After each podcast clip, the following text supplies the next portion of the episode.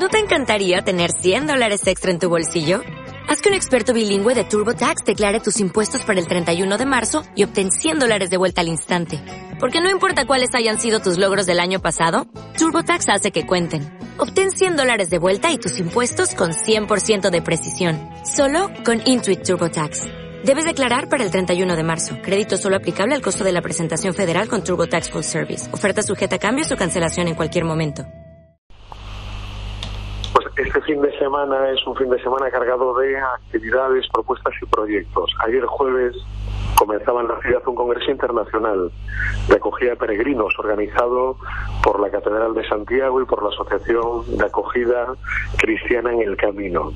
Desde la Delegación de Juventud eh, tendremos hoy un taller en el cual hablaremos sobre la experiencia de acogida de peregrinos en Puerto Marín.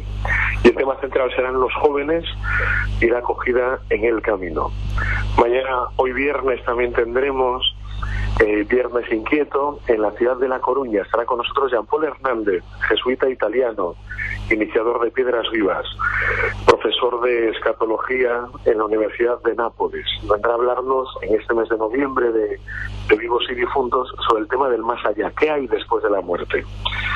Hoy viernes a las ocho y cuarto será en el Centro Juvenil Aveiro de los Salesianos en La Coruña y el domingo eh, tendrá lugar en el Domingo Inquieto para Corazones Inquietos de Santiago de Compostela a las ocho y media en el local de la Delegación de Pastoral Juvenil Rúa Valdedeus. También decir que queda un mes para la Vigilia de la Inmaculada, que es jornada diocesana de jóvenes que don Julián nos convoca anualmente. Este año será en Ribeira desde la mañana hasta la tarde, desde las 11 hasta las 10 de la noche.